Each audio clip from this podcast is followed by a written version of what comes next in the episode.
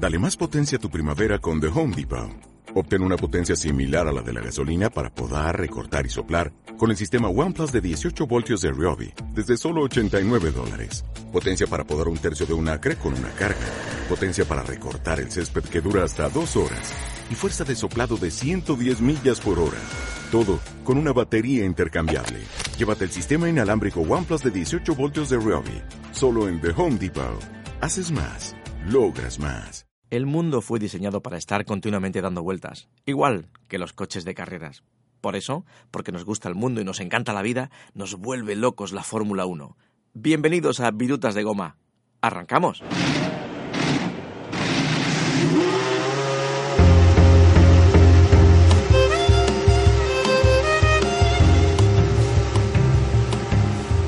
Aquí comienza Virutas de Goma en motor.es. Bienvenidos todos a la tercera edición, tercer capítulo de las Radio Virutas de Goma, esta revisión sonora que hacemos a la actualidad de la Fórmula 1 en motor.es y que por cierto, en el último capítulo, en el capítulo número 2, le dimos un pequeño coscorrón a la FIA, a la Fórmula 1 en general, porque ha pasado al olvido muy rápidamente el último campeón del mundo, Nico Rosberg, apenas la propia organización de la velocidad se ha acordado de él una vez que recibió su trofeo en la gala de la FIA. Ahí parece que acabó todo. Sin embargo, parece ser que Jan Todd ha sintonizado el capítulo 2 de las radiovirutas de Goma y se ha dado cuenta de que llevábamos razón.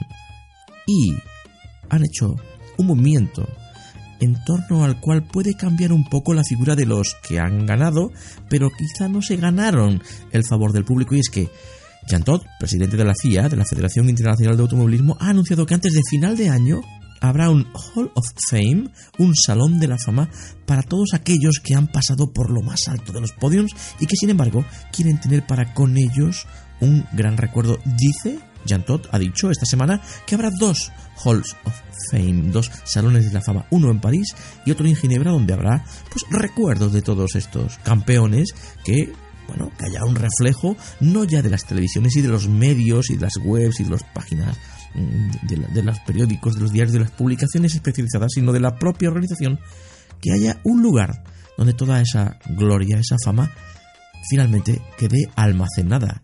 Pero nos vamos directamente al sin duda tema de la semana.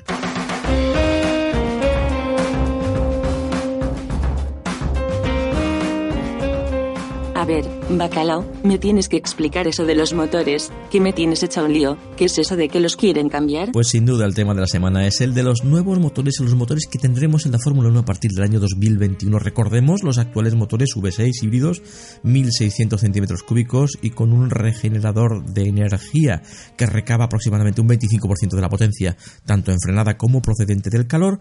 Parece ser que, bueno, pues no dan el tipo de carrera que se quiere no son malos motores, en realidad son motores magníficos. Llegaron en el año 2014 y hacen algo extraordinario y es que son capaces de tener una eficiencia térmica, una eficiencia energética de casi el 50%. Un motor de un coche normal y corriente de calle bueno tiene una, eficiencia de entre el 25 y el 30%. ¿Y a dónde va a parar todo ese 70% que se pierde? Pues mira, se va en fricciones, se va en calor, se va en em, desgastes, se va en gases que salen por el escape. Y sin embargo, la Fórmula 1 casi ha duplicado este rendimiento y eso es un logro fascinante. Sin embargo, la decisión final o la decisión general, aquí hay dos cosas que hay que conjugar. Primero, son motores caros. Segundo, son motores malos de desarrollar, sino que le pregunten a Renault y que le pregunten a Honda. Em, son motores que han creado una diferencia entre los que lo tienen bueno y los que lo tienen malo. Entonces la FIA ha reunido esta semana pasada, ha eh, bueno, ha abierto la mano, quien quiera venir que venga, y han llegado ocho grandes protagonistas del motor a nivel mundial. Han estado los cuatro conocidos, que son Mercedes, Ferrari, Renault y Honda, y a los que se han sumado Cosworth como motorista y posible fabricante de algo que alguien quiera comprar. Ha estado aquí alguien de FCA, del grupo del grupo al que pertenece Ferrari, pero porque todo apunta a que a lo mejor vuelve, si no como equipo, como motorista, sino como motorista, como equipo, la marca Alfa Romeo. Ha venido alguien de Porsche y en representación del grupo BAG de Volkswagen, Audi y Lamborghini ha estado el presidente de esta última compañía, Stefano Domenicali, que fue uno de los altos directivos de Ferrari en los tiempos en que estuvo por allí Fernando Alonso. Entre ellos se han reunido, todavía no una decisión, pero todo apunta a que el nuevo motor, el motor que disfrutaremos, que veremos a partir de 2021, va a tener tres o cuatro pequeñas características. Primero, va a terminar siendo olvidaros de motores eléctricos o de pilas de energía o de protones o sistemas de teletransporte, no, van a ser motores con gasolina. Van a tener la gasolina como combustible principal y de forma paralela van a tener también un sistema de regeneración de energía, pero seguramente no el basado en el calor, que es el que ha dado todo tipo de quebraderos de cabeza a los equipos, y sí el llamado KERS, el regenerador de energía cinética, el que está acoplado a los ejes del coche para recabar, para recaudar, para recuperar la energía enfrenada. ¿Esto qué quiere decir? Los motores tendrán no tres partes, sino dos. Aparentemente esto es la propuesta, tendrá los pistones, los cilindros y después tendrán el KERS del que obtendrán la energía. La idea que hay es que haya entre 6 y 8 fabricantes de motores. No se es muy optimista a este respecto, pero posiblemente vengan alguno más de los cuatro que ya hay, por una parte, y por otra parte, bueno, pues se habla de que posiblemente se, pase a cuatro cilindros en lugar de los seis. Tuvimos 12, después fueron 10, después pasamos a 8, hoy tenemos 6 y es muy posible que el siguiente paso, a partir del año 2021, 2021 sean cuatro cilindros, cuatro pistones y cuatro camisas. ¿Y qué ocurre con estos motores?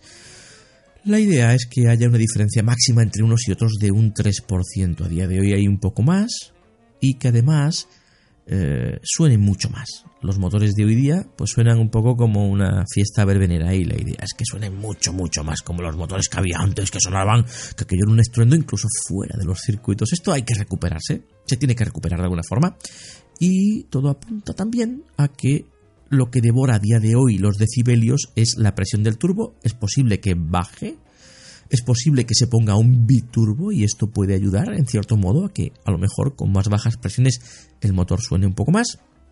Y también se habla de que se suben las revoluciones por minuto. A día de hoy están limitadas a 15.000, pero el régimen normal de trabajo de los motores de hoy día está entre 11 y 12.000 para evitar que haya roturas. Jan Todt que es un tipo maquiavélico para según qué cosas, dice, no estaría mal que los motores se rompiesen un poco más, porque el grado de fiabilidad de los equipos es fantástico. Los motores de hoy día se rompen muy poco. En la anterior etapa turbo cascaban y montaban unas barbacoas tremendas en las cunetas de los circuitos, y hoy día es algo que se ha olvidado. Sin embargo, forma parte de la salsa, así que es posible que les permitan subir mucho más de vueltas, para dos cosas. Uno, que los motores aúllen y chillen mucho. Y por otra parte, ponernos en el brete de que a lo mejor se tengan que romper. Esto promete, esto va a ser divertido porque van a llegar nuevos actores, van a llegar nuevos problemas, van a llegar mm, nuevos elementos, siempre y cuando, fundamental, esto se haga baratito. Si esto es baratito, pues a día de hoy estos cuatro nuevos invitados, Alfa Romeo, Lamborghini, Audi, posiblemente Porsche, a lo mejor, quién sabe, y eh, la gente de Cosworth puede que participen. ¿A quién se echó de menos? Se echó de menos a Ford, que siempre ha tenido mucha pasión por el motor y no estuvo, no hubo ninguna marca americana. Se echó de menos a Hyundai. Se echó de menos a Toyota. ¿Dónde están Toyotas? ¿Dónde están? ¿No han preguntado por esto? Y también se echó de menos a BMW, que están muy concentrados y muy metidos en la Fórmula E de la que ya han presentado una especie de, bueno, una imagen de lo que puede ser su coche, que es chulo. Pero a fin de cuentas, esto del motor nuevo anda para adelante.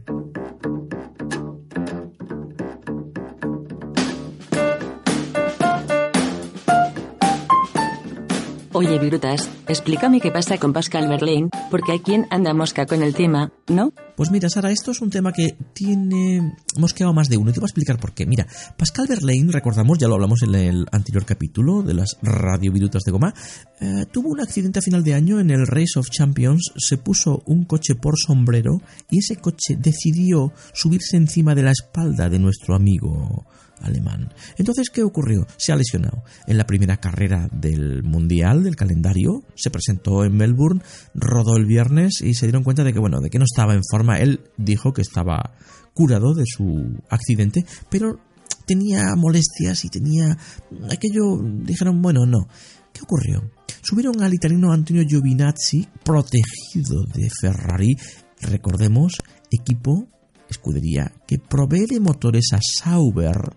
Y entonces, ¿qué ocurrió? Ocurrió que hizo una carrera fantástica. En un debut normalmente lo que haces es que no arrancas o te la pegas. Dios quiera que no. Y sin embargo, peleó, dejó a gente atrás en el qualifying. Hizo una actuación de novicio, de novato, de rookie absolutamente genial. Ha llamado mucho la atención. Hay incluso quien ya le está llamando para el año que viene para que sustituya a Kimi Raikkonen. Esto no va a pasar. Pero desde luego sí que se ha ganado el respeto de un montón de gente, a pesar de ser un perfecto novato. ¿Qué ocurre? Se ha anunciado que en el Gran Premio de China Pascal Berlín va a seguir sin estar allí y Antonio Giovinazzi vuelve al volante. Mucha gente ha pensado, los más conspiranoicos dicen, oye, ¿qué pasa? Que es que Giovinazzi, como es de Ferrari, Ferrari ha dicho, oye, subirme al chico este, yo os pongo los motores más baratos, Pascal Berlín no trae dinero apenas, no es un tío con patrocinios, no es un piloto de pago, sino que es de una corda. Entonces hay ahí un ron ron un poco extraño, que le están dando al tío lo más grande, al Pascal Berlín, que bueno, que ha hecho una temporada pasada correcta y del que esperamos muchas cosas. Es un tipo que ganó el DTM siendo muy muy joven y que como piloto mm, no hay dudas a su respecto. Sin embargo, está teniendo un principio de temporada que está dejando a mucha gente con la mosca detrás de la oreja.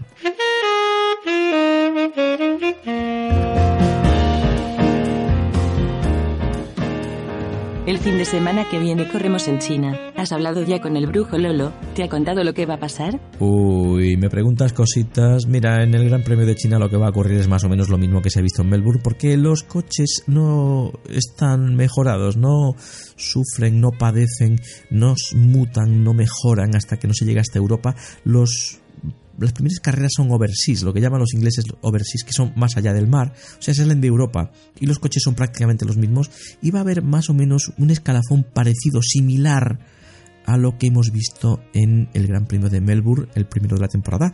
En China, mm, bueno, pues hay una enorme y larga recta de la que muchos piensan que los coches peor clasificados van a perder mucho. Especialmente hay una información británica de Jonathan Nobel que dice que el KERS, el sistema de regeneración de energía, el ERS concretamente de, de, de Honda, es muy posible que no sea capaz de albergar, de aportar toda su potencia en prácticamente toda la recta de 1,3 kilómetros que hay en China. ¿Esto qué quiere decir?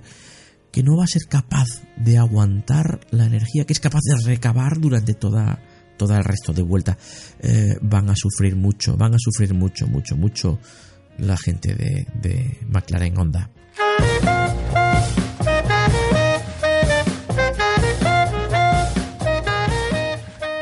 ¿Cómo le va a ir a Fernando Alonso en China? Ya sabes que soy muy alonsista. ¿Qué es eso del motor de un pistón? Pues mira, Sara, se ha hablado un montón durante esta semana de el monopistón de McLaren Honda porque el motor de, de, Fernando Alonso y de Stoffel Van ha nacido malamente y muchos lo están enviando al rendimiento que tuvo el, primer motor de Honda que mm, se puso en el McLaren en el año 2015. Desde luego no han empezado con buen pie este año y además creo que las averías, eh, bueno, eh, están llevándoles por la calle de la amargura, están prácticamente todavía en plena pretemporada y se ha descubierto que había muchas vibraciones en el coche, algo bastante anormal. Si tú cogías y veías la cámara del, del, coche de Alonso y veías que vibraba mucho y parecía que era una sensación de que el coche, bueno, pues que era poco estable. Sin embargo, aparte de eso, que no se niega, es que el motor transmitía un montón de vibraciones, vibraciones que en lugar de absorber el coche porque le llegan desde el suelo hacia arriba, es el motor el que las genera y las impulsa hacia abajo, entonces eso crea una serie de problemas que se, que se que hacen eco en el sistema eléctrico que termina fallando. Es toda una cascada de problemas al parecer. Yusuke Seagua, en una entrevista de, eh, concedida a Autosport, eh, explicó que cuando empezaron a realizar la génesis, curiosamente, a finales del año pasado, o sea, hace tres días, como quien dice, este motor lo probaron con un pistón único. Esto es una jugada que es bastante frecuente porque el estudio de las cámaras de combustión se hace en base a un pistón, se calcula el recorrido, la carrera, el diámetro mm, óptimo para dar el, el cubicaje limitado Después se ve la aerodinámica interior, las cámaras de combustión se estudian para ver qué ángulos son los óptimos de las válvulas, la presión, la velocidad que se recogen el momento del, del, chispazo. Todo esto se hace en base a un único pistón que después se multiplica por 6 en base a una bancada izquierda con 3 y una bancada derecha con 3. Eso es un motor en V, pero esto es normal, esto es moneda común. De hecho, el motor Renault de este año se ha hecho exactamente igual. Hay muchas formas de hacerlo y sin embargo Honda lo hizo en base a un pistón que estuvo probando y vio algún pequeño problema que en el momento en que se montaron la bancada de 3 y después la V contraria, el motor terminó dando toda esa serie de problemas de vibraciones, de consumo alto, del KERS que no carga, del ERS que no carga. Han dado un montón de problemas que les está llevando por la calle de la amargura. Pensamos que según vaya avanzando la temporada, antes de posiblemente verano los problemas, problemas estén solucionados. Pero después hay otro tipo de problemas que es a menor potencia, mayor consumo, a mayor consumo, pues em, no pueden acelerar siempre permanentemente. Em, hay problemas, bueno, hay un montón de cosas que los traen a todos enfermos. Y esto de, de McLaren y Honda este año es terrible. ¿Cuándo sacas tu próximo artículo? Que andas muy zangano. Adelántame algo. Pues no te lo voy a decir, te voy a emplazar adentro de un par de días que esté publicado seguramente antes y te la vas a leer directamente en lugar de preguntarme siempre simpática. Viru, me abruman tus aires de superioridad cuando no eres más que un reporterillo del 3 al cuarto. Sí, sí, tú ponte así que un día te verás tú, te voy a desenchufar o te voy a someter a una bajada de tensión y te vas a enterar. Porque no te... No, vamos, no te perdono esto. Sí, que te crees que vas a poder conmigo. Antes te desconecto yo a ti, mentecato. Esto fue Virutas de Goma en motor.es con José Manuel Zapico. Jaja, jajaja, ja, jaja, jajaja, ja, ja, jaja, ja, ja, jajaja, jaja.